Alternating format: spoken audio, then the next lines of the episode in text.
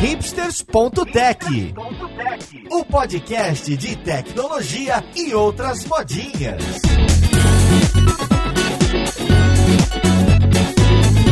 Olá, caríssimo ouvinte, seja bem-vindo a mais um episódio do seu podcast favorito. Esse aqui é o Hipster.tech, meu nome é Paulo Silveira e hoje a gente vai ver como que advogados, advogadas e outras pessoas se viram com tecnologia e como que a tecnologia está mudando o mundo jurídico. Então vamos lá, podcast, ver com quem que a gente vai conversar. Música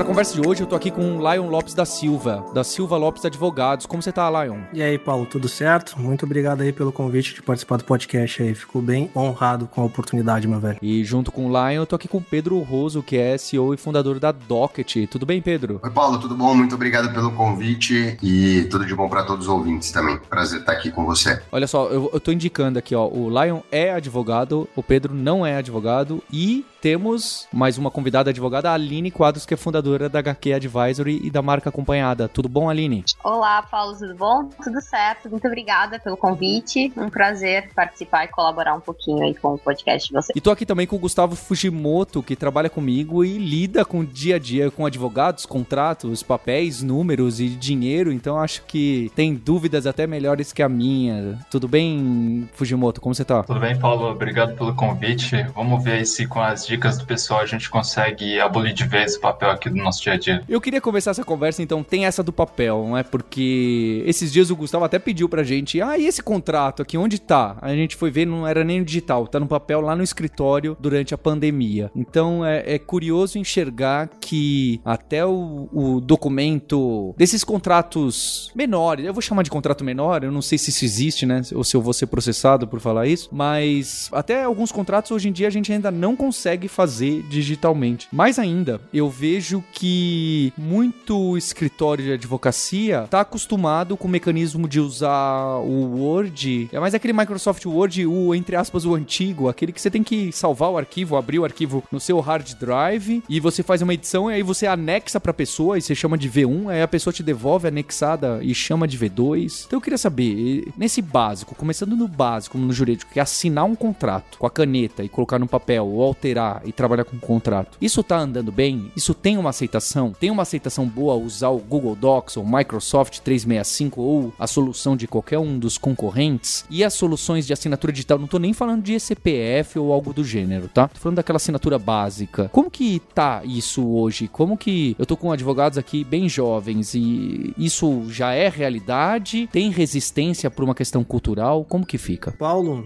obrigado pela parte de me chamar de jovem, tá? Então fico, fico fico agradecido aí. Mas, bom, a gente trabalha, né? No nosso escritório, a gente trabalha essencialmente só com empresas de tecnologia, né? Então a gente tem aí um, um, uma gama bem grande, né? De tipos de empresas de tecnologia. Tem desde o cara que está começando até grande companhia. Daí imagina isso que a gente está espalhado em. Nosso portfólio está espalhado em sete países aí, 15 estados. Então cada cliente tem as suas uh, manias e suas vontades de como lidar com a parte de documentação, né? Então, mesmo no ambiente de tecnologia, Paulo, isso ainda tá numa fase de, na minha percepção, tá numa fase de transição, sabe? A gente acaba orientando bastante o pessoal que trabalha com a gente, a gente tentar trazer um, um cada vez menor o ruído, né, para fechamento de contratos, porque, como tu falou antes, né, o que acontece muito, mas muito mesmo, no mercado é se elabora um contrato depois de uma longa discussão com milhões de versionamentos. Eu já passei por isso, eu já tive contratos que teve 35 versionamentos diferentes. Depois que tu passa por tudo isso, manda por SEDEX para para as pessoas, as pessoas assinam, o SEDEX vai para um endereço, vai para o outro, vem para cá, vem para lá, e em algum momento isso pode se perder, então é bem comum ter contratos que sequer foram assinados e as pessoas vão descobrir só quando precisam rever o contrato por algum motivo, assim, né, por algum desentendimento. Então, assim, eu vejo que o mercado já vem se adaptando bastante, sabe, Paulo? Hoje, por exemplo, dentro da gente, todos os nossos contratos, eles são assinados de forma eletrônica. Tem uma diferença aí um pouquinho sobre o que é assinatura eletrônica, o que é assinatura digital, né, essa questão de CPF, de, de validação. E mas basicamente, assim, os contratos privados, comerciais, assim, todos podem ser assinados de forma eletrônica, assim, né? Uh, mesmo que não tenha certificação por ECPF. Ainda a gente existe algumas limitações que essa barreira vai quebrando, sabe? O, o, a gente chama que existe alguns contratos que são instrumentos públicos, que são aqueles contratos que antigamente tu ia no cartório, assinava no cartório, ou tu ia na junta comercial, tinha que levar com uma firma reconhecida e tudo mais. Mas isso já vem mudando bastante, sabe, Paulo? Isso, por incrível que pareça, está sendo uh, puxado até por alguns órgãos públicos, assim, né? A maioria das juntas comerciais do Brasil hoje só possibilitam a entrada de novos processos que sejam assinados por certificado digital. Então, nem precisa mais de papel, eles nem entregam mais papel para ti. Ah, o contrato de constituição, alteração de uma empresa já vem com uma chave ali do, do certificado que foi assinado, que foi aprovado pela junta comercial. E isso também na Receita Federal, quando tu vai entrar com alguns documentos na Receita Federal, também é totalmente virtualizado. Então, é um caminho sem volta, assim, sabe, Paulo? Eu vejo que essa questão de assinatura uh, vai, vai, vai progredir uh, ah, para ser totalmente uh, via assinaturas, seja por assinatura digital com ECPF, ou seja por assinaturas eletrônicas que, que não tem ECPF, mas tem assim a sua validade jurídica, isso é um caminho sem volta. E daí a questão de, de plataforma, né? Acho que o, os advogados eles estão se adaptando. Talvez seja o último mercado que está trabalhando em, em ser mais ágil na sua atuação, né? Ainda é um mercado como um todo muito tradicional e, e, até incentivado assim pela nossa ordem de classe, né? A ordem dos advogados incentiva que, né, o advogado ele é uma função artesanal, então tem ainda muito esse ranço assim de ser artesanal. Mas isso tem mudado, sabe? Tem uma nova geração de escritórios como nós, como como a HQ da Aline, que, que já está uh, ah, tomando medidas mais mais céleres assim e contratando empresas como, como a Docket aí do Pedro para facilitar. Então os advogados estão sim tomando medidas para conseguir serem mais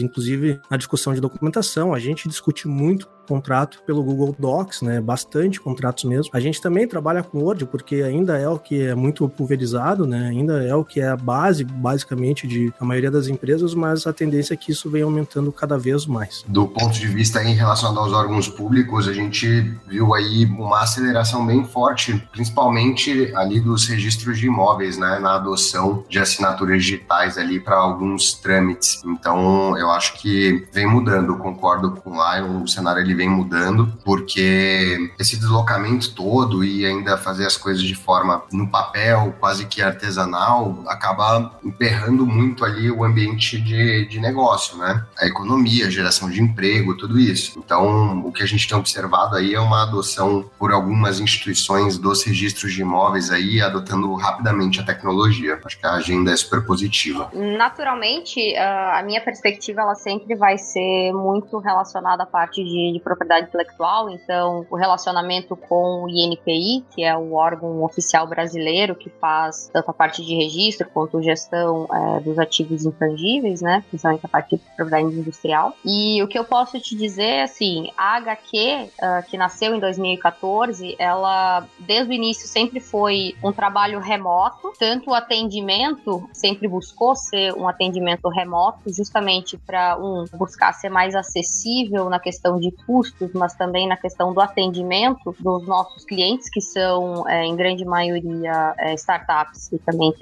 empreendimentos em estágio inicial, ele só pôde ser remoto porque uh, já em 2013, foi inclusive quando eu comecei a trabalhar com, com propriedade intelectual, existia já o sistema digitalizado, assim, digital, digamos assim, de protocolo junto ao INPI, que é o órgão de proteção de propriedade industrial. Então, assim, desde uh, uma procuração que a gente gente recebia aí os poderes do cliente para atuar junto ao NPI, essa procuração nunca precisou, pelo menos a partir de 2003, nunca precisou ser legalizada, né? Então, ir no cartório, reconhecer firma, toda aquela situação. Isso viabilizou, inclusive, o nosso modelo de negócio é, de atendimento, sabe? É, além disso, sempre teve um sistema, é, então de 2014 até 2018 era opcional o sistema eletrônico de, é, de protocolo, enfim, uh, de toda a interface com esse órgão público sempre foi podia ser digital ou presencial. A partir de 2018, uh, ah, em relação a, em razão né, da mudança de política mesmo do INPI, foi extinta a grande maioria dos uh, escritórios regionais de propriedade do INPI, o que gerou uma concentração no serviço digital. Então, é, hoje você não pode fazer um protocolo de uma marca, de uma patente, se não for de forma digital. Isso para a gente é genial, porque é justamente realmente assim a concretização do nosso modelo de negócio, da forma como a gente atua. Além disso, assim, escalando já um pouquinho a história, eu tô na Itália e a minha sócia, que é a Carolina, ela tá na,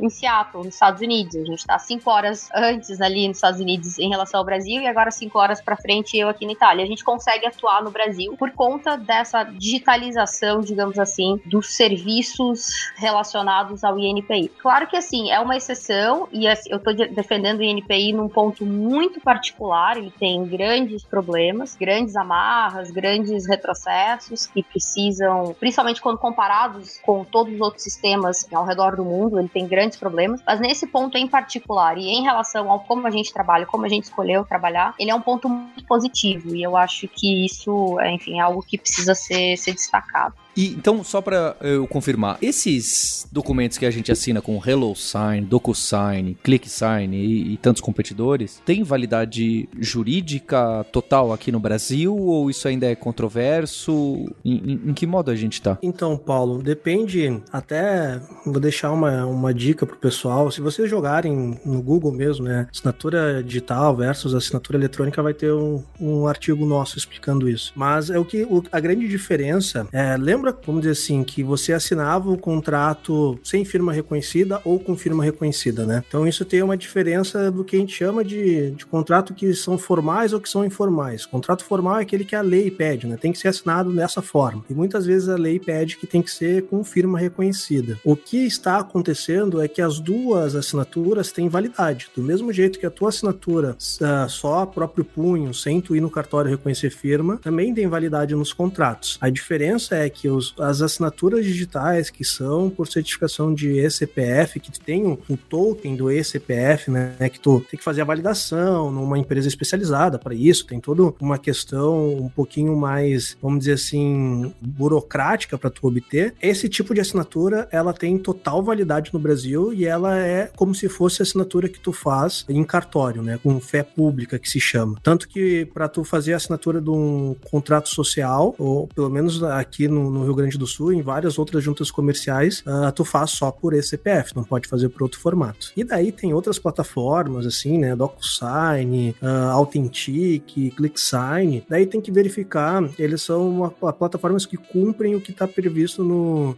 ICPA, se eu não me engano, que é o que prevê quais são os requisitos técnicos para tu ter uma assinatura eletrônica. Esse também tem validade jurídica, mas ele não tem uma validade como se fosse uma assinatura com firma reconhecida. Ela é equivalente àquela assinatura que tu faz a próprio punho, mas que tu não reconheceu firma em cartório. Mas sim, ambos hoje no Brasil têm reconhecimento jurídico, com jurisprudência nesse sentido, e, e podem ser utilizadas também. É sempre importante a pessoa ver se naquele documento não tem nada legalmente previsto que ele tenha que seguir uma formalidade legal, né? Por exemplo, um contrato de compra e venda de imóveis, assim, que é do ramo aí que o Pedro está mais acostumado, eles são documentos que são títulos públicos, tem que fazer num cartório, isso não pode ser feito por nenhum tipo de assinatura digital ainda, a não ser que algum cartório tenha implementado nisso, né? Mas é um instrumento público que tem que ser feito. Existe uma certa formalidade. Então, respondendo direto, Paulo, sim, tem validade, mas sempre tem que tomar cuidado para ver se aquele tipo de contrato que tu está fazendo não exige uma certa formalidade legal. Mas assim,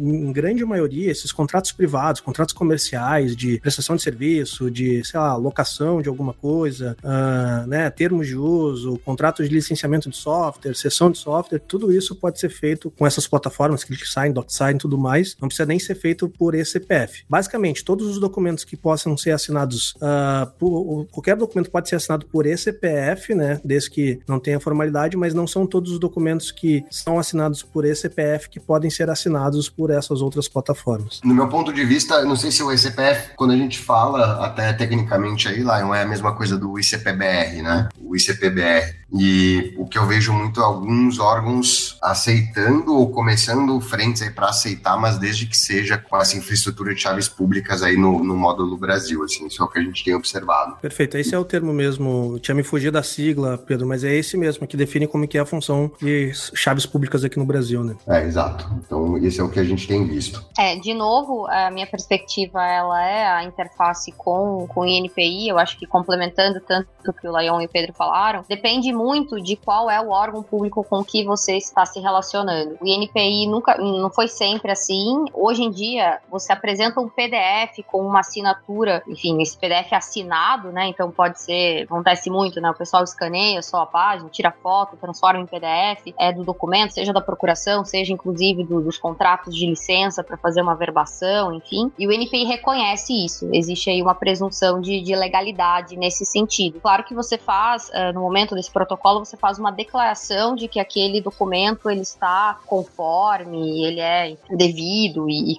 é, não, não, não tem nada de ilegal naquele documento e depois você pode, inclusive, responder criminalmente se isso for levantado uh, como uma fraude, digamos assim. Eu acho que, realmente complementando, depende muito do órgão. De modo geral, existe uma tendência, eu diria, de digitalização, mas claro que tem muita coisa ainda aí para evoluir. Além dessa assinatura digital, o que, que vocês têm visto aí de inovações interessantes, é, desde a gestão de documentos, do, de fluxo de documentos, até ferramentas mais para a gente se organizar nessas papeladas e certidões, etc. O que, o que, que vocês têm visto aí de interessante que pode facilitar a nossa vida? Tem um, um ambiente muito fértil aí, Gustavo, para a parte de gestão de departamentos jurídicos, escritórios de advocacia, né, até para órgãos públicos assim que trabalham na, no ramo do direito, né? Ainda o mercado jurídico é um mercado que tem pouca gestão, assim, né? Então, o que é corriqueiro e, e, e, normal em várias outras áreas, como a implementação de métodos ágeis, né? Pô, gestão, definir execução por sprints, execução, isso no meio jurídico ainda é, é,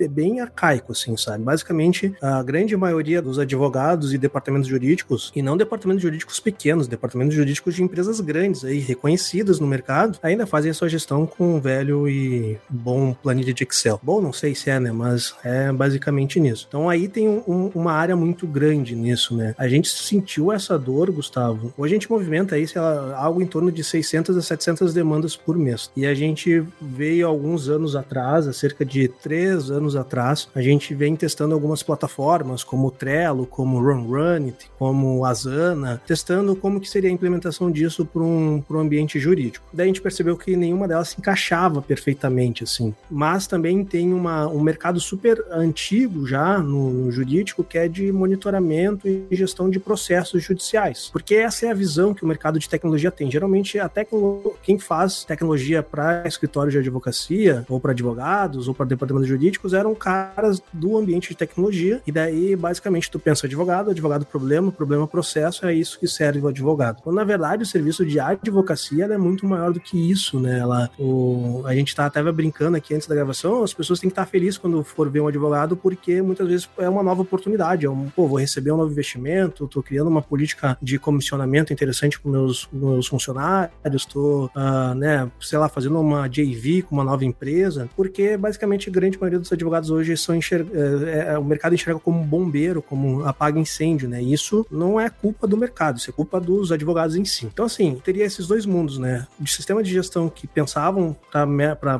provavelmente para desenvolvedores e os sistemas de gestão que era pensado para o jurídico, mas era só processo. Daí entrava a gente, cara. A gente não trabalha com processo judicial. A gente tem, sei lá, das 600 demandas que a gente tem no nosso portfólio, a gente tem menos de 10 processos judiciais no nosso portfólio. Daí qual o sistema que a gente teria que, né? Como que a gente vai usar isso? Basicamente, a gente uh, decidiu que a gente ia fazer do zero. Então, hoje, além de a gente trabalhar com empresas de tecnologia, a gente desenvolve tecnologia E daí a gente está com alguns ramos aí que a gente tem trabalhado, que acho que é interessante. Um que a gente desenvolveu um sistema próprio nosso para gestão de todas as demandas jurídicas. Então, se é um registro de marca, se é um contrato, se é uma constituição de empresa, se é uma análise tributária, se é lá, um contrato de trabalho, o que for, tudo isso a gente consegue, a gente criou um sistema baseado em métodos ágeis, uh, que a gente consegue controlar e ter uma gestão muito clara uh, do que está acontecendo na vida de cada cliente. Então, cada cliente nosso ele tem acesso a isso e consegue ver exatamente tudo que a gente está executando, qual é o prazo que a gente está executando, o advogado, todas as tarefas que foram executadas. Cada demanda tem um fórum onde o, o cliente, né, o nosso cliente vai lá, comenta, ó, oh, pessoal, é, esse documento aqui precisa fazer essas e essas alterações. Então a gente, é, isso fica muito claro para, para essa, esse fluxo de e-mail enlouquecido que a gente tem com os clientes. Então, a gente controla isso dentro de, um, de uma única thread assim de tecnologia. Então, e, e ainda não tem isso para muitos departamentos jurídicos, sabe? Agora está começando a engatinhar sistemas nesse sentido. Então, uh, esse é um exemplo. Tem a gente está desenvolvendo também um sistema para gestão de contratos, saber todos os contratos, quando que foi assinado, se foi assinado ou não foi assinado, quais são os prazos dentro daquele contrato, quando que eu tenho que renovar aquele contrato, né? Se quais são as obrigações de uma forma simples e fácil de, de, de conseguir enxergar uh, sobre aquele contrato. Tem um mercado enorme aí, verde também, como é o mercado da Line, né, na parte de gestão de propriedade intelectual. Tem mercado para a parte de gestão de, de cap table, né, porque por incrível que pareça, a gente trabalha com muitas empresas que trabalham com investimento e na medida do tempo ela vai se perdendo no seu cap table. Uh, e cap table, para quem não sabe, é a participação societária da empresa, né, na medida que vai recebendo investimento, isso pode ficar um pouco complexo de tu organizar. E a gente também desenvolveu uma parte que eu acho que é essencial para o advogado, que é os, são os assistentes virtuais, assim, né. A gente tem dois cases legais, assim. A gente tem um case que é o Todd. O Todd é o nosso advogado uh, eletrônico que trabalha em prol dos nossos advogados dentro do escritório. E ele consegue fazer automação, por exemplo, como o processo de registro de marca, o pedido para o registro, ele consegue conversar direto com o cliente, faz a captação de todas as informações, faz o, o, a procuração que a Aline comentou antes, manda para ele, tudo isso o sistema manda para ele, ele assina,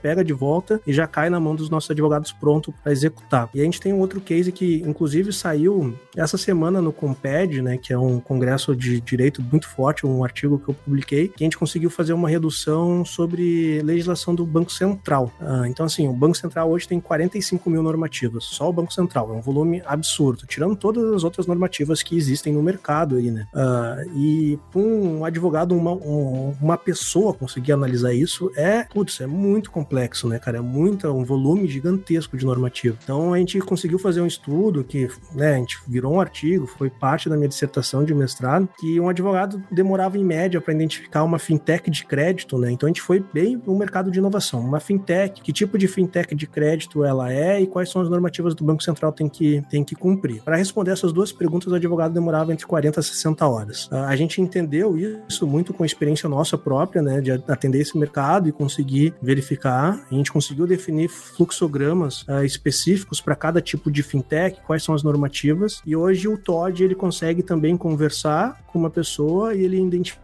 que tipo de fintech é, é, e quais são as normativas do Banco Central que tem que ser cumprido em um minuto e meio. Um minuto e meio, um minuto e vinte, depende daí de quem que está imputando os dados, né? De quem está conversando com ele. Então eu acho que esse mercado é um mercado super pé no chão ainda, sabe? Que tem um, uma maré azul enorme para auxiliar os escritórios, departamentos jurídicos nessa questão de gestão mais automatizada, de assistentes virtuais para trabalhar com volumes e massas enormes de informação. Cara, eu vejo que esse, a partir do momento que alguém acertar a mão nesse mercado e conseguir trazer soluções, e um exemplo é o Pedro, né, da Docj, que faz isso brilhantemente. Uh, eu vejo que esse é o mercado mais real e atual, né, para o mercado de jurídico, assim, de tecnologia aplicada no mercado jurídico. Legal, obrigado aí pela referência aí, Lion. E Gustavo, a gente surgiu muito para resolver essa, esse desafio aí, que é você controlar toda essa documentação, mas especificamente ali a gente hoje atua coletando ali, buscando documentos em diferentes instituições públicas, né, documentos que são necessários ali, extremamente necessários para que você tenha validade jurídica né, em diversas operações. Então, numa operação de compra e venda de imóvel, numa parte de financiamento imobiliário, crédito agrícola, num,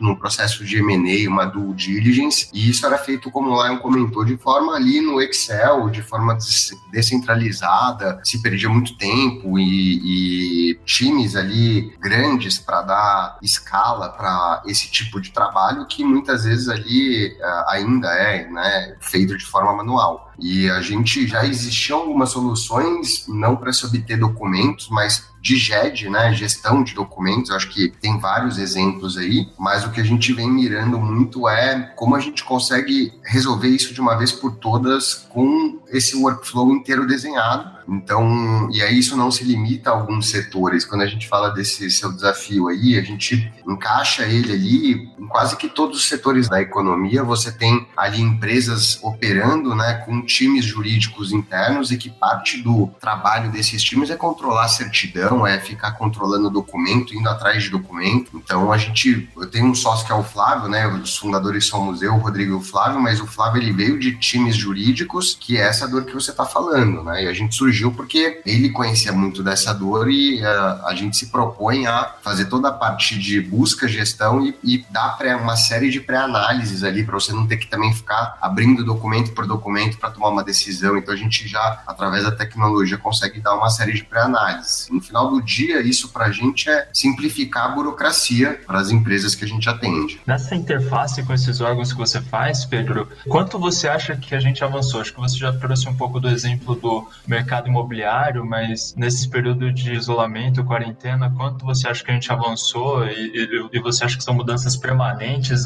ou, são ou tem algumas que são meio quebra-galho só para esse período? Eu acho que a gente teve aí vários avanços, eu acho que esses avanços eles vão ser permanentes. Porém, quando a gente gosta um pouco de trazer um nível de complexidade, o Brasil tem em torno de 5.700 municípios, né? Então você pensa que você tem em cada município uma prefeitura, geralmente um fórum um distribuidor e um cartório. E cada um desses órgãos, eles emitem em média ali de 10 a 15 documentos. Isso na esfera municipal. Depois, né, a gente está falando de todos os outros órgãos. Então, você tem PGR, Ministério Público, INCRA, IBAMA, Junta Comercial, Secretaria da Fazenda. Você tem diversos documentos que eles estão ali sendo emitidos de forma, de forma totalmente descentralizada. E por que eu estou trazendo esse contexto? É, e, e, documentos. A gente vem mapeando aí um organograma de documentos no Brasil. Você tem na esfera federal, estadual, municipal, as zonas, né, na, no executivo, no legislativo e no judiciário. Então é um mundo de documentação e eu acho que teve melhoras, mas assim, a complexidade é tão grande, isso faz com que a gente muitas vezes seja prejudicado em diversos rankings mundiais, né, para o desenvolvimento de negócio, que apesar de ter tido esse avanço, acredito que ainda ele é pouco devido ao tamanho e à complexidade que a gente tem hoje no Brasil. Sim, tem vários pontos que eu queria trazer assim. Primeiro, até foi um pouco do que o Lion trouxe, o marca acompanhada, ele, ele é uma plataforma de gestão de processos de, de propriedade intelectual. Quando a gente fala em gestão de processos de propriedade intelectual, o feijão com arroz disso é justamente o acompanhamento desses processos junto a um órgão público, que é o INPI. Um, a gente começou querendo, inclusive, trabalhar diretamente com clientes cliente final. Hoje em dia, o nosso carro-chefe de, de, de, desenvolvimento, de atendimento, são escritórios de propriedade intelectual e setor jurídico de empresas. É, a gente percebeu dentro da HQ, que é uma consultoria em propriedade intelectual, que existia a possibilidade de automação de muito desses processos. Uh, a gente vende essa questão de gestão dos processos para que um dia a gente possa trazer uh, a questão da possibilidade aí de trazer um, uma inteligência artificial para identificar processos que podem ser concorrentes aí. E realmente, essa questão de,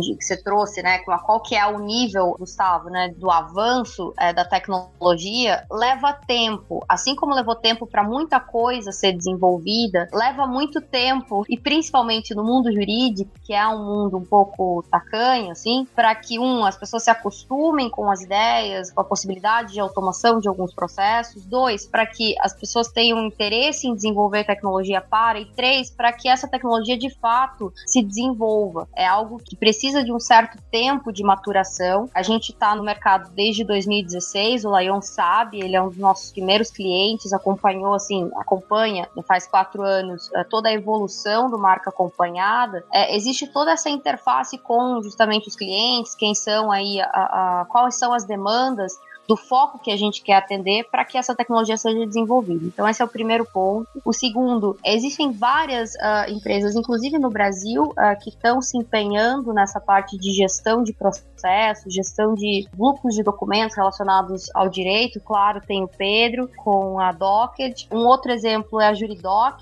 também, enfim, Pedro conhece, Laion provavelmente. É um grupo de franceses que vieram para o Brasil, se irritaram tanto com toda a burocracia, toda a dificuldade de, é, enfim, de realizar algumas, algumas questões né, de interface com o poder público brasileiro e resolveram criar algumas soluções. É, no início eles tinham a ideia de ser tipo uma LexNex, né, uma, uma tentativa aí de ter um, um arcabouço de documentos que as pessoas poderiam ter acesso e minutas, né, e poder, enfim, é, fazer as próprias minutas. Hoje em dia eles são uma, uma plataforma de gestão de contratos, é, entre outras coisas. Mas enfim, feijão, feijão com arroz que eles vendem é justamente essa gestão de uma plataforma de gestão de contratos. Um outro ponto que eu ia trazer, é, que a gente fala muito, né, o Brasil está meio, meio atrasado e tal. A minha perspectiva aqui, é, justamente da, da, minha experiência, principalmente do ano passado, é, em que eu participei de negociações, é, enfim, junto com o, governo brasileiro, de negociações nas organizações é, internacionais em Genebra, ninguém sabe direito como fazer muita coisa, sabe? Um, em termos de governos, em termos de países, as coisas elas não necessariamente caminham. O que caminha são empresas, pessoas físicas, né? Então, como o Laion, como o Pedro, é, posso até dizer como a gente, que tomam a iniciativa e fazem algumas coisas acontecerem. Quando chega na, na esfera estatal ali, a coisa tem um certo tempo de adaptação. Eu, sinceramente, sou muito orgulhosa de, justamente em relação à perspectiva que eu tenho dos outros países, de ver o que o Brasil tem feito, principalmente nessa época de pandemia, na questão de digitalização de muitos processos, sabe? Eu tenho visto muito avanço e um avanço muito rápido. Pode parecer, né, quem tá, quem tá olhando do Brasil, que a coisa não é necessariamente tão rápida, podia ser muito melhor. Mas te falo de alguém que desenvolve tecnologia, não é assim tão fácil desenvolver algo, implementar algo e a coisa realmente funcionar. E ver o Brasil se empenhando nessa digitalização do governo, né? Tem até as iniciativas de governo digital, enfim, é algo bem satisfatório. Um outro, um último ponto, assim, eu preciso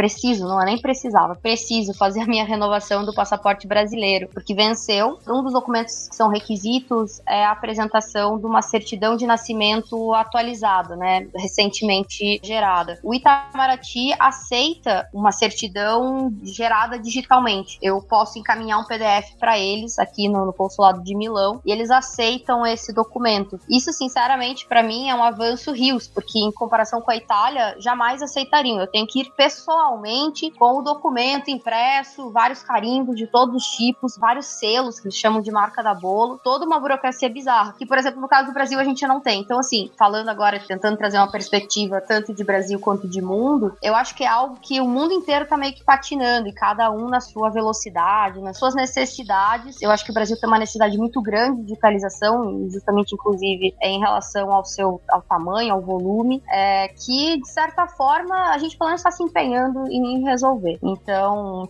tanto em termos de governo, né, o governo está buscando algumas coisas, então digo, o Estado tem buscado algumas coisas, quanto em termos de iniciativa privada. O Brasil tem se destacado, junto com os Estados Unidos e alguns países aqui da Europa, como é, um mercado gerador de legal E isso, para mim, é um motivo de orgulho, é um motivo de, de felicidade, porque, inclusive, faço parte desse movimento.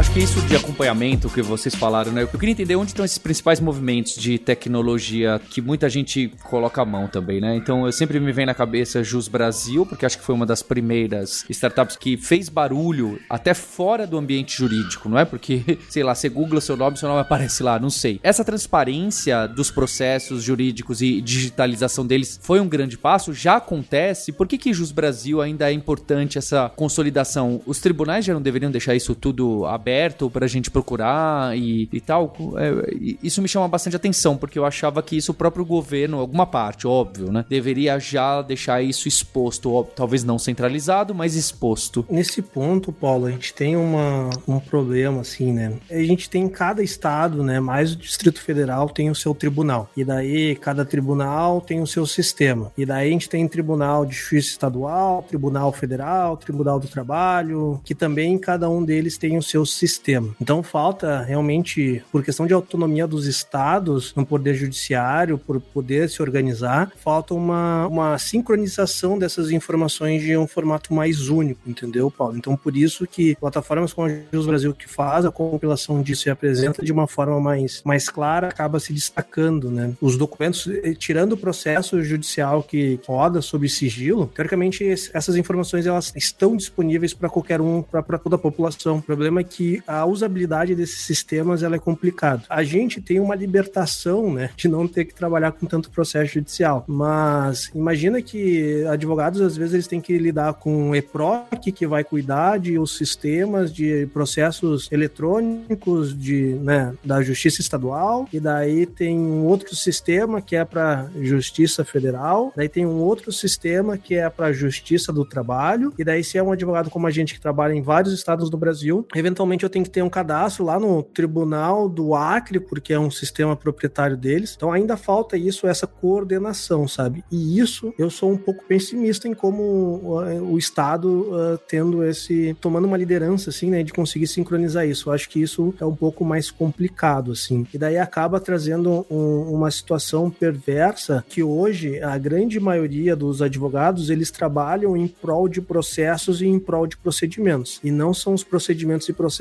que trabalham em prol dos advogados. E daí, basicamente, se tu tem procedimento, processos ou plataformas, né, mesmo que eletrônicas, onde o advogado vai gastar mais tempo usando essa plataforma ou alimentando essa plataforma ou entendendo como essa plataforma funciona, ao invés de ele estar tá pensando, né, que no final da, da linha, advogado é um serviço essencialmente intelectual, né? Então, é, é, é aí que mora um pouco o perigo, né? E é aí que eu sou um cara super defensor de que deve existir, né, deve ser investido mais uh, soluções para facilidade de gestão do próprio advogado, onde ele consiga ter um sistema uh, né, de processos eletrônicos que sejam mais simples, mais intuitivos, que alguém consiga trazer uma solução que consiga uh, sincronizar e integrar todas essas diferentes sistemas que existem no Brasil. Daí o advogado com isso mais alinhado e com uma experiência melhor de uso, ele vai conseguir ter mais tempo para trabalhar na parte intelectual, né? Esse é, é, a gente tem uma inversão aí muito grande. Hoje a maioria dos advogados eles não advogam, eles movimentam processos judiciais. Só colocar um parênteses aqui, o Lion,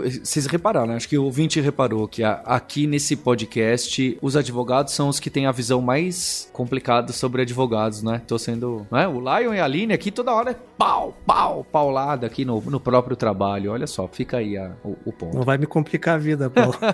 é você que tá se complicando aí. Vai lá, Pedro. Eu ainda tô sendo diplomática, gente. Eu tô sendo diplomática.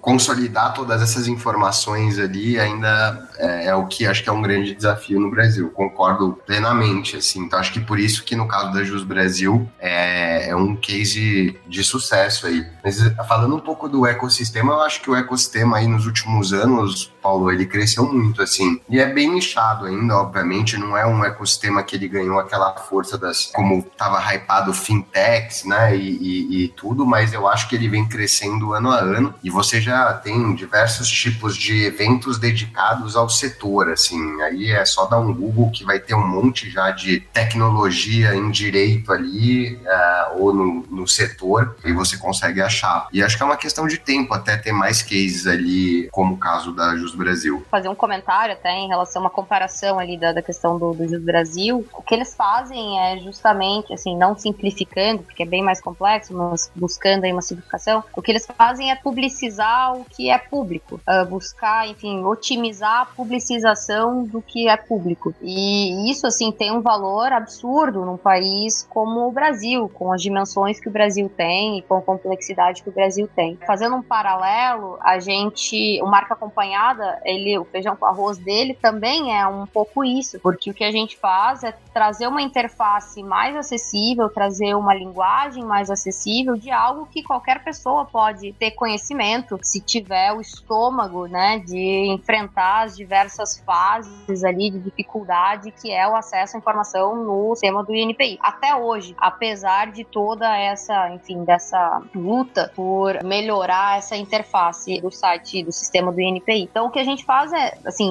em, em termos gerais, é publicização, né, uma otimização do que é público, trazer transparência, né? Então, a gente nada mais está agindo do que é dentro dos deveres aí da administração pública. A gente está, inclusive, né, momento agora puxando sardinha, tanto para o Brasil quanto para o Arco Acompanhado, a gente está agindo em prol e ajudando aí a, a, um dever do poder público, né, que é a transparência dos atos públicos. Infelizmente, não são todos que pensam dessa forma, né, a gente, assim como o Brasil teve muito problema de ter que é, responder e a gente nunca, o Marco Acompanhado nunca precisou responder é, judicialmente nenhuma acusação nesse sentido, o Brasil, por outro lado, teve que, é, inclusive foi algo que foi muito difícil para eles e que acabou acarretando em algumas dificuldades e também é, em tomadas de decisão aí para poder salvar a iniciativa por conta de ações judiciais do próprio poder público contra a iniciativa deles. Um absurdo que a gente, assim, não, eu poderia dizer, teria dito talvez há uns dois anos atrás que é algo que só acontece no Brasil. Hoje eu diria que é algo que infelizmente acontece no mundo inteiro é, e que, enfim, existem muitas forças para buscar dificultar aí a, a, atuação tanto dos advogados quanto da própria do, do, né, do, do cidadão em relação aos seus próprios direitos. Uh, ela trouxe algo bem interessante, né, que é publicizar o que já é público, né. Hoje, pra gente entender, né, quando tu faz algo na junta comercial, quando tu faz algo num cartório de registro de documentos, as certidões que a Docket tanto resolve a vida de todo mundo, os processos no NPI, tudo isso são procedimentos do órgão público do Estado para dar publicidade. Só que isso se torna tão burocrático e tão difícil que, sim, ele é público. Quem quiser ir lá ter acesso, consegue ter acesso. Quem quiser ter qual que é o contrato social de qualquer empresa do Brasil, consegue obter o contrato social de qualquer empresa do Brasil. Só que isso se torna tão complexo, tão oneroso, que acaba invertendo, né? Aquilo que era para ser por si só público, ele acaba sendo burocraticamente privado, vamos dizer assim, né? E daí vem soluções que conseguem trazer uma facilidade de acesso àquilo que de origem já deveria ser público, né? E daí que vem bastante legal techs que uh, resolvem esse tipo de problema. É natural que exista uma, uma resistência, porque é algo que vem justamente a, a quebrar uma, né? Usando bem o linguajar que a gente aprendeu na faculdade de direito, né? é quebrar um paradigma. Então, é razoável, eu diria, é que a gente tenha uma resistência. Só que assim, uh, vai é, é, do, do empreendedor ou de quem tá, né, colocou isso na cabeça, é, de trazer para a realidade e enfrentar todos esses problemas. É o caso do Jus Brasil. O Brasil enfrentou muito bem toda a resistência que existe, inclusive de frente. Uh, o Marca Acompanhada sempre optou por uma, uma abordagem um pouco mais atangente, né, de uma forma diplomática, que é a minha, a minha atuação na vida. Então, uh, a forma como a gente lidou com situações como essa sempre foi trazendo mais informação ainda para as pessoas. Então, a gente nunca precisou responder nenhuma ação judicial, mas as ameaças foram muitas, desde o início até com muito mais frequência no início. Hoje em dia, e eu quero crer que, inclusive, é em razão de todo esse movimento que existiu de conscientização da população de modo geral, mas também do meio jurídico, das facilidades que a tecnologia traz para o, o ambiente, a gente nunca precisou realmente, enfim, responder judicialmente nenhuma situação, graças a Deus. Vou até bater na madeira aqui para isolar. Enfim, uh, é um pouco esse o cenário. Uma pergunta para a Aline: quando a gente pensa em patente e proteção à, à propriedade intelectual, costuma ter aquele dilema, né? Nem sempre é rápido, costuma. A, a impressão que dá, pelo menos que pra gente que não conhece muito, é que é demorado, que dá trabalho e às vezes a gente acaba pulando, mesmo produzindo conhecimento, produzindo inovação, nem sempre essa inovação, esse conhecimento passa por um, um processo mais formal aí de proteção à propriedade intelectual. É, queria ouvir um pouco de você, que tipo de inovação você acha que vale a pena é, ir atrás dessa proteção jurídica mais formal? Achei genial que você trouxe esse lado, porque agora eu me sinto mais confortável, né? Porque esse é meu mundo questão de ser demorado a proteção de patente em específico, tá? A gente não vai falar de todos os outros institutos de propriedade intelectual que são diversos. Então a gente vai ter a marca, vai ter software, vai ter desenho industrial, que são realidades diferentes, outras coisas. Eventualmente eu posso falar mais uh, no segundo momento. Em termos de patente específico, que é algo, é um título jurídico, uma chancela que o Estado te dá de exclusividade de exploração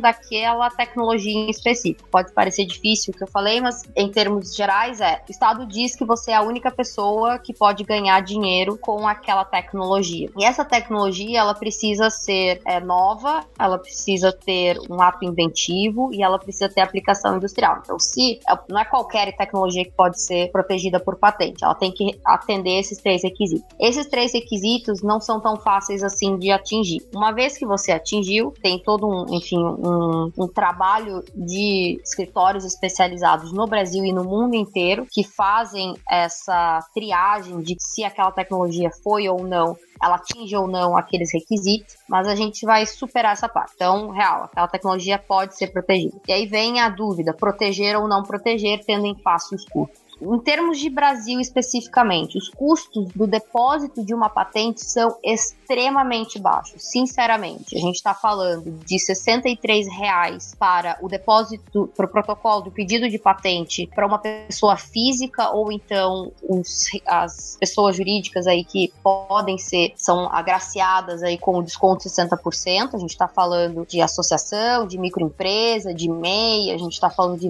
universidade, pessoa física que assim, que em termos de volume é a maioria da população. Mesmo o, se for o, o, valor integral, a gente está falando de cento e poucos reais, né? Então, uma grande organização, uma grande sociedade também não vai pagar tanto assim. Em termos de taxas, então, uh, todo esse misticismo que existe em termos do custo de uma patente, pelo menos para a primeira proteção, que é esse depósito do pedido, ela é criada, uh, diria que até falsamente, tá? O que acontece são, nesse primeiro momento, valor dos honorários de um escritório que vai te ajudar a redigir essa patente da forma mais adequada, que não é obrigatório, você pode escrever da forma que você quiser, você pode fazer isso sozinho, você pode estudar, você pode ler infinitos documentos, tanto do INPI quanto da Organização Mundial de Propriedade Intelectual, que tem infinitos documentos mesmo é, orientando o inventor a fazer a redação, a busca, é, o próprio protocolo, de forma independente. Mas, enfim, digamos que você opte por escolher um escritório para fazer isso para você. Claro que existem aí, principalmente no Brasil, a gente está falando de um mercado muito fechado. Existe uma, um interesse muito grande de que de reserva de mercado em relação a isso, porque é um ambiente que gera muito dinheiro, tá? Gera, sinceramente, muito dinheiro, tanto nas custas dos honorários, quanto, enfim, depois em eventuais litígios judiciais relacionados a essa, essa inovação. E jogando lá para frente, então, a tecnologia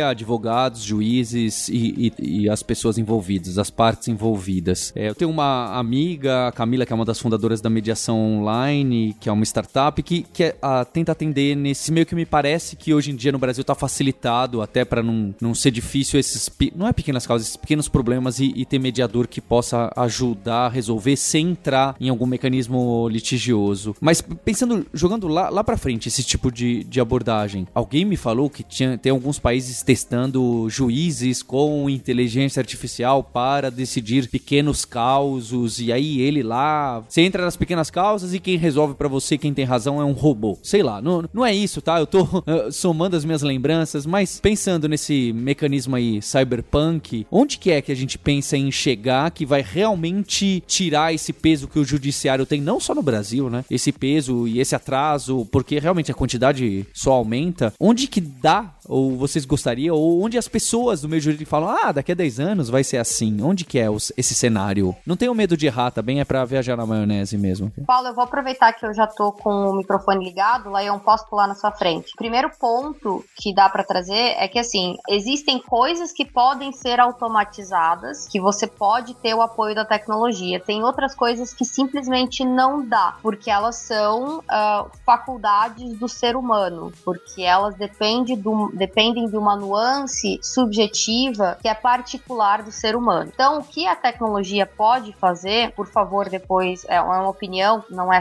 isolada, mas é, é um ponto de vista. Se quiserem discordar, fiquem à vontade. A tecnologia ela otimiza o papel da pessoa que vai, enfim, desempenhar a sua faculdade, vai, enfim, aplicar toda a sua subjetividade em relação a determinada situação. A, a tecnologia não substitui e jamais, na minha minha percepção, substituirá essa sutileza, essa capacidade, é ser humano, né? Essa faculdade de livre-arbítrio, é de, de, de racionalização, que é particular, e tomada de decisão, que é particular do ser humano. Então, assim, o que eu vejo como um, possibilidade de uh, inovação em termos de, de mundo jurídico são ferramentas que ajudarão os tomadores de decisão, seja o advogado, no momento de é, apoiar o seu cliente, seja no momento de uma negociação, seja, enfim, mecanismos de busca de documentos, que, de seleção de documentos que vão trazer uma, uma lista muito mais rica e muito mais precisa é, de julgados para que o juiz tenha ali uma forma mais rápida de tomar, de, enfim, escrever o seu, a sua sentença, mas jamais o robô propriamente tomando a decisão. No entanto, eu gostaria de, de trazer aqui uma notícia que saiu no New York Times exatamente ontem a respeito de uma, uma decisão uh, que levou, foi usado um algoritmo aqui, uh, wrongfully accused by an algorithm. Basicamente, um algoritmo uh, identificou uma pessoa, é, né, as, traços faciais de uma pessoa como sendo o, o culpado aí de um crime é, nos Estados Unidos. Eventualmente, posso depois passar mais detalhes desse caso. Uh, então, assim, é muito tênue e é muito complicado o uso dessas ferramentas e a inteligência artificial, ela, assim, até, posso dizer, uns 20 anos aí, será apenas uma ferramenta que vai subsidiar a tomada de decisão. Eu acho que deve ser, inclusive, esse o norte de eventuais políticas públicas, seja em termos nacionais como né, multinacionais. Porém, mesmo como uma ferramenta que traz uma ajuda para o tomador de decisão, pode levar a erro. E isso precisa ser discutido em esferas que não são necessariamente nem jurídicas e nem tecnológicas. Elas são esferas filosóficas. Enfim, eu acho que isso pode gerar muita discussão em termos de política pública, enfim, o que o Estado é, o que determinada nação, o que a humanidade como um todo espera para o seu futuro. Eu tenho uma posição aí que eu vejo, Paulo, que a gente ainda está bem longe disso acontecer ah, de fato, assim, né? E eu concordo perfeitamente com o que a Aline falou, né? A inteligência artificial aplicada no mundo jurídico, ela vai vir, isso sem dúvida nenhuma, mas ela vai vir como um mecanismo para auxiliar né, as tomadas de decisões, né? Então, a gente tem que... O Marco Gomes fala muito isso, né? Que todas as profissões profissões vão ser substituídas por robôs, por máquinas, né? E, bom, acho que quando isso acontecer, as máquinas vão substituir os próprios humanos, num futuro muito longe, assim. Mas uh, uma questão que é muito analisada, que o Paulo comentou antes, já a quantidade de litígio. Acho que a gente tem duas, dois mundos aqui, né, uh, separados. Acho que a quantidade de litígios ainda vem de uma, vamos dizer assim, um treinamento e uma doutrinação que os advogados acabam tendo de ter que processarem, e basicamente os advogados eles entendem que o serviço que eles prestam são serviços de ajuizar um processo, então por isso que existem muito processo. O Brasil é um dos países que mais tem processo no mundo, é o país que mais tem advogado no mundo, então isso é uma consequência e daí essas medidas de mediação e alternativas de resolução de conflito vem muito do advogado em si entender que não são todos os conflitos que têm que ser litigiosos e podem ser resolvidos de outras formas. O problema é que tem um conflito de interesse muito latente onde o advogado sabe que o único serviço que muitos deles conseguem prestar prestar é ajuizar um processo, ele não sabe que tem outras medidas alternativas de resolução de disputa. E daí ele não consegue receber os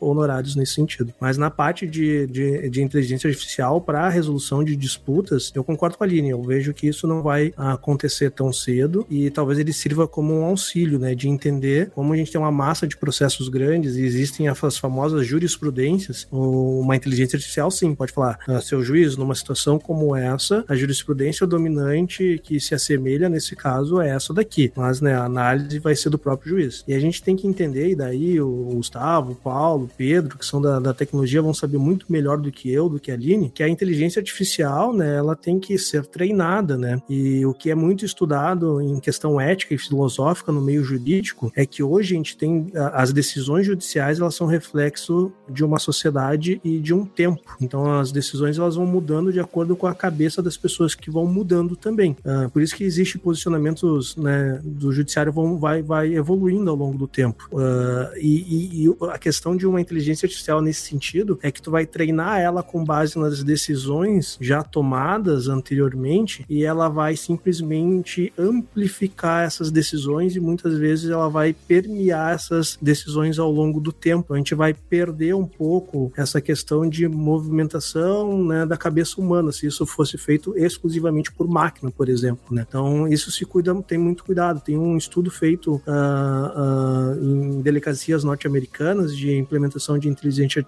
artificial, que logicamente a, a, inteligência ela teve uma, uma conclusão que muitos julgaram até uh, serem delicadas de uma forma de racismo, assim, né? Porque foi feito em delegacias de periferias americanas e essa inteligência artificial acabou entendendo que nessas periferias americanas, onde a população, por várias questões sociais, eram negras, ele começou a entender e trazer perfis que seriam os negros os responsáveis uh, por algumas, alguns atos ilícitos e orientava que a polícia fizesse mais fiscalização em bairros que tinham uma quantidade maior de, de, de, de pretos, de negros, né? Então, vê que uma inteligência artificial, ela potencializou um racismo estrutural. Então, esse é um ponto ético, filosófico e moral que tem que ser muito bem analisado e muito bem cuidado uh, quando a gente pensa em inteligência artificial tomando decisões e fazendo julgamentos de casos reais. Como assistência para ajudar o juiz e até para movimentar, porque hoje juiz e advogado, como eu falei antes, não só o advogado trabalha para o processo, mas o juiz também trabalha para o processo. Tem uma enormidade, né? O juiz trabalha num processo de 3, 4 anos para no final do processo ele dar uma sentença que é realmente o pensamento dele. Mas enquanto está ocorrendo esses 3, 4 anos de um processo judicial, ele está lá dando decisões, né? Ah, intima uma parte tal para vir falar alguma coisa. Ah, junte um documento. Tudo isso sim, daí sim, a inteligência artificial, ela pode vir ah, para automatizar uma grande parte nesse sentido e livrar bastante a cabeça dos operadores do direito para conseguirem pensar. Pedro, e você quer colocar algum aí onde você gostaria de chegar, por exemplo? Você que tem uma empresa que eu não sabia, mas é meio legal tech também, é, onde que daria para chegar? Eu não tô falando, tô falando um longo prazo que você nem sabe se existiria. Vai, pode, pode errar.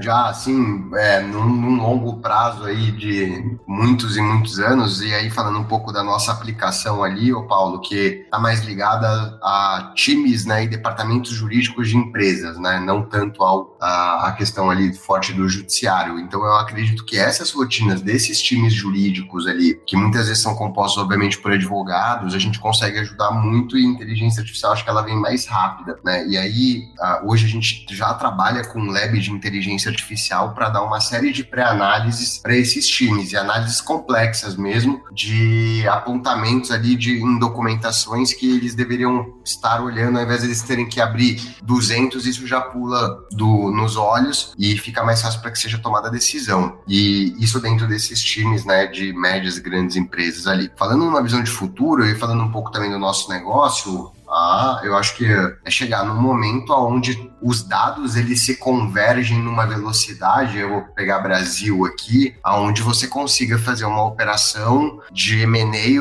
ou de compra e venda, validando toda a documentação com dois cliques, assim. Então, é você consultar todas essas bases de informações, ter uma decisão baseado na análise de risco, já automatizar a geração de um contrato, já fazer o registro ou qualquer que seja isso e depois só monitorar a operação. Eu acho que esse seria um dos principais avanços, assim, porque são tantas operações que você depende dessa ida e vinda de, de documentação para dar validade jurídica, que precisa coletar uma série de é, informações e assinaturas das partes para conseguir efetivar um negócio, que a nossa visão é isso tá totalmente totalmente automatizado, enfim, e que seja muito rápido, né? E até que no futuro você consiga ter muitos dados preditivos, né? E aí com isso, quando você tiver tudo isso integrado, você conseguir prever algumas coisas ou projetar alguns cenários para frente. Então, desde uma parte de desenvolvimento imobiliário uh, até o processo de aquisição, se antes de você colocar tempo e energia, você já conseguir ter baseado num histórico ali, inteligência artificial essa operação dificilmente vai ser aprovada. Então é assim que eu vejo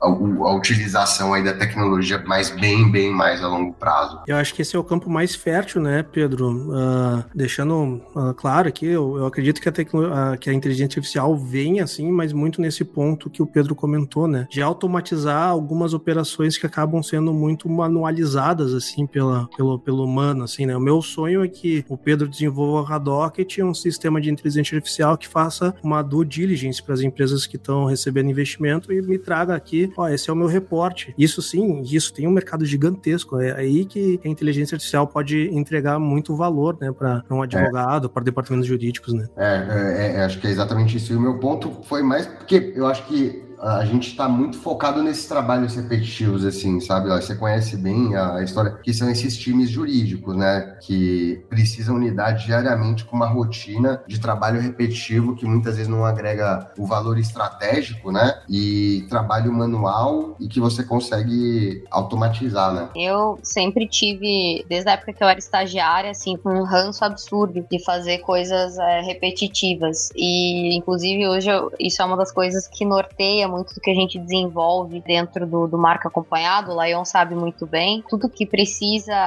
ter um estagiário para fazer, ou então o advogado júnior para fazer, em vez de você colocar aí o cara que passou 5, 6 anos na faculdade, passou numa ordem para realmente pensar legalmente, você colocar o cara para arquivar documento, buscar documento no, no, seja no cartório, seja no, no INPI, no caso, ou seja no, no, tribunal, que seja seja. Esse tipo de coisa, é, você não pode colocar, assim, na minha cabeça, não pode colocar um advogado para fazer isso. Isso um, um, esse é o tipo de coisa que pode ser automatizada, esse é o tipo de coisa que a gente pode trazer é, tecnologia para otimizar, principalmente, o real raciocínio jurídico. Muito do que a gente tem desenvolvido, uh, o Lion como, né, o Silva Lopes como sendo um dos nossos principais clientes é, é, no Mar Acompanhada, é muito nesse sentido, é uma conversa direta com o cliente do que vocês não gostam de fazer, é, o que é realmente chato para fazer. E isso pode ser automatizado. Hoje, enfim, a gente vai do nosso trabalho de sentar e queimar alguns neurônios para tentar automatizar. Até porque, né, Aline, advogado não trabalha com a mão, trabalha com a cabeça, né? Isso que eu falo recorrentemente lá pro pessoal do escritório. Cara, o que tem que ser automatizado, que é a questão que a gente está trabalhando mais com a mão do que com a cabeça, a gente tem que pensar processo de procedimentos e programar uma solução para isso, né? Porque senão a gente está perdendo o nosso bem mais precioso, que é tempo para pensar, né? É perfeito, é, é, é bem essa a, o raciocínio. Acho que o Pedro é melhor do que ninguém, né? Alguém que inclusive não é nem do direito, é, tem condições de, de falar sobre isso. É, você queimar neurônio com algo que não é, é assim, não elitizando, né, o, a função do advogado, mas ela, na sua essência, tem um papel muito, muito crucial, que não, não deveria, na minha cabeça, ser perdida aí com um trabalho manual de copy-paste, né, ou então control-find em PDF, isso é um absurdo. É, concordo, é, é, é assim que a gente ajuda os departamentos jurídicos, deixando eles mais estratégicos estratégicos né, na hora de lidar com essa burocracia. Então, a gente entra bem com essa questão de construção, enfim, de toda a utilização da plataforma, do retorno sobre o investimento, é, basicamente tirando todas essas tarefas repetitivas e deixando esse time mais estratégico. Pessoal, eu queria não só agradecer todos que participaram aqui, mas falar que eu tô muito contente, porque ver advogado e advogada falando de Agile, Excel, Macro, API, Trello, deve ter Slack, Data Science por trás, né? Inclusive conheci o Lion Lopes por causa que tem gente do escritório dele estudando com a gente programação, não é? Então é, é, é, legal que a gente vá entrando nesses universos que a gente não imaginava entrar, com tecnologia, com programação, com ciência de dados, e, e, e é muito interessante ver onde que, que tá chegando. Eu, eu imaginava que vocês estavam é, não tão na moda assim como estão. Vocês já falaram muitos termos da moda aqui, estão quase fazendo o bingo de, de startup acertado. Então é, eu tô bastante feliz aí com esse episódio e vou deixar também para os comentários comentários para que outros advogados e advogadas possam escrever o que estão procurando, o que estão enxergando do uso da tecnologia no próprio escritório, para como foi muito bem colocado aqui, não é? Na tecnologia, Aline, na programação, a gente sempre fala que se você dá Ctrl F quando você está escrevendo uma aplicação é, é um mau sinal. Se você dá Ctrl F replace, então, é um péssimo sinal, porque alguma coisa não foi concentrada em um único lugar, não está isolada. É curioso que os problemas no mundo são os mesmos. Vou aproveitar aqui e colocar uma inserção da Fernanda, que que cuida bastante de startups junto com a OAB. Eu nem sabia, tem até uma diretoria na OAB para startups que envolvem esse mundo jurídico. Fernando, você podia falar quem é você e o que, que a OAB tem de oportunidade, quem estiver procurando essas possibilidades de ter sua própria startup ou trabalhar com tecnologia no jurídico, quem que pode estar procurando e como que vocês ajudam essas empresas? Oi, Paulo. Primeiramente, obrigada pelo convite. É um prazer poder falar com você da atuação da Comissão de Startups do AB de São Paulo e de todo o trabalho que a gente vem desenvolvendo e já desenvolveu agora também nesse primeiro semestre. E, bom, para quem não me conhece, eu me chamo Fernanda Machado, eu sou atual presidente da Comissão de Startups do AB de São Paulo, diretora da Associação Brasileira de Advogados de São Paulo, represento a ordem entre os 12 integrantes selecionados na Câmara Municipal e sou founder e diretora de operações de uma startup que atende outras startups. Se chama M2 Law e o que a gente faz é levar soluções jurídicas às startups, só que de maneira acessível, viável e rápida. E a gente usa machine learning, automações e expertise jurídica para conseguir entregar essa experiência diferenciada. Inclusive, estamos testando nosso, é, a nossa plataforma beta. E se você que está ouvindo tem interesse em testar, Basta me mandar um direct no Instagram, FEMachadom2, que a gente vê se você é o perfil que a gente está buscando para testar e uh, libera o acesso à plataforma. Bom, Paulo, a comissão de startups, ela surgiu quando a gente teve um boom maior de startups aqui no Brasil, alguns anos atrás, então há uns três, uns quatro anos atrás, e a OAB acabou reconhecendo que esse modelo de negócios era totalmente diferenciado e que realmente a gente tinha necessidade de ter uma comissão especial para falar sobre isso, para falar sobre é, temas da área e também promover o debate, além da gente poder falar sobre melhorias para a legislação, né? Inclusive, a comissão de startups, ela está presente em vários estados do Brasil, inclusive em âmbito federal. E aí, se você quiser ver, se quem estiver tá, escutando quiser ver, se tem no seu estado e como participar, é só entrar no site do AB do Estado, no site oficial da OAB, olhar a parte de comissões e aí, se tiver a comissão especial, vai ter lá e você pode ver como participar e, enfim, quais são as atividades. Hoje, aqui em São Paulo, um dos nossos objetivos é realmente fazer essa conexão entre empreendedores, advogados, investidores, pessoas interessadas pela área, para que a gente realmente consiga que tenha uma troca real de experiência ali e que as duas partes se auxiliem. Então, para os advogados da comissão, eles participarem, acompanharem de perto uma startup em diferentes ciclos de vida tem um valor enorme no desenvolvimento profissional deles, né? E ao mesmo tempo que para os empresários entender melhor ali as questões jurídicas que envolvem a empresa é fundamental. Se a gente parar para pensar, mais de 60% das empresas fecham, não duram nem cinco anos. Muitas delas foram inviabilizadas por questões jurídicas ou por questões que poderiam ter sido resolvidas se a gente tivesse tido um olhar jurídico ali na frente. Então, ter esse acesso e essa comunicação e essa conexão entre eh, os advogados e os empreendedores, nós entendemos que é muito, muito valiosa e a gente preza por isso e tenta sempre em todos os nossos eventos, objetivos, eh, metas da comissão, uh, fazer com que essa troca aconteça e que essa experiência seja real e de auxílio mútuo para ambas as partes. No primeiro semestre agora, a comissão cediu pela primeira vez a edição de São Paulo do maior hackathon jurídico do mundo, que é o Global Legal Hackathon. É, aconteceu em mais de 23 países, se eu não me engano, foram 56 estados, ao mesmo tempo, de uma sexta a domingo. E esse ano a gente teve uma grande vitória, porque quatro equipes brasileiras chegaram à final, que vai acontecer agora no segundo semestre em Londres. Então, foi uma experiência muito bacana, realmente fomentando o ecossistema, como em todas as nossas ações. Ainda no primeiro semestre, Paula, a gente fez um encontro, um café da manhã, é, bem leve, bem tranquilo, mas para falar de um conteúdo muito intenso, que eram sobre muitos contratos, cláusulas mais específicas e investimento. Então, o que a gente faz é basicamente promover esses encontros online é, ou presenciais, né, quando for possível aí por conta da pandemia, mas de diferentes temas, diferentes dinâmicas, para a gente debater sobre esses assuntos que envolvem a área com especialistas de N áreas. Por exemplo, a gente coloca um advogado, a gente coloca um empreendedor, a gente coloca um consultor, de repente financeiro, e a gente faz um debate ali que acrescente realmente no, no na atuação, é, de repente, do advogado e também no crescimento daquela startup. Hoje a gente tem parceria com algumas instituições, uma delas é a Sanfran Júnior, que é a empresa júnior da USP, que seleciona, acho que semestralmente ou anualmente é, é melhor conferir com eles, mas algumas startups predar atendimento, consultoria e todo um auxílio jurídico realmente no início das operações. Então, é bem interessante acompanhar o trabalho deles, acompanhar o nosso trabalho também é, com essas parceiras, visando fomentar sempre o ecossistema das startups, o ecossistema de inovação, é, buscando facilitar dentro do possível com que a inovação aconteça. Então, para quem quiser participar da comissão, a gente continua com os encontros online agora no segundo semestre. Afinal de contas, a gente não sabe quando vai ser possível realizar com segurança e o encontro presencial, mas assim que possível a gente vai retomar também. E a gente está ajustando todo o nosso cronograma, é, continua. Se você tem interesse em participar da comissão, é só entrar no. Se você for advogado, é só entrar no site oficial da OAB, oabsp.org.br, e em comissão de startups e se inscrever no formulário que tem lá oficial. E, se for consultor, basta falar diretamente comigo. Se for de outra área, quiser participar, é só falar diretamente comigo pelo Instagram. E aí, quem tiver alguma dúvida, quiser conversar, quiser bater um papo, tiver novas ideias, enfim, eu tô to totalmente disponível. Você me encontra lá no Instagram como FemachadM2. E por lá eu sempre tô postando conteúdo jurídico para auxiliar os empreendedores mesmos,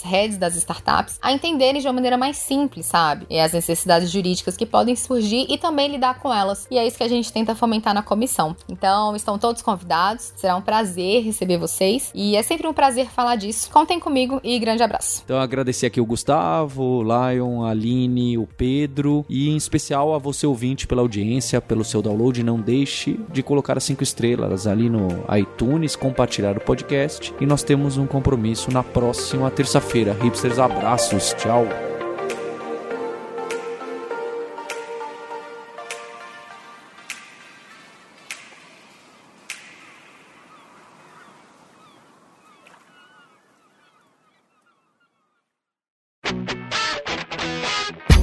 Você ouviu o hipsters.tech, produção e oferecimento alura.com.br, cursos online de tecnologia e Kaelon, ensino e inovação. Edição Radiofobia, podcast e multimídia.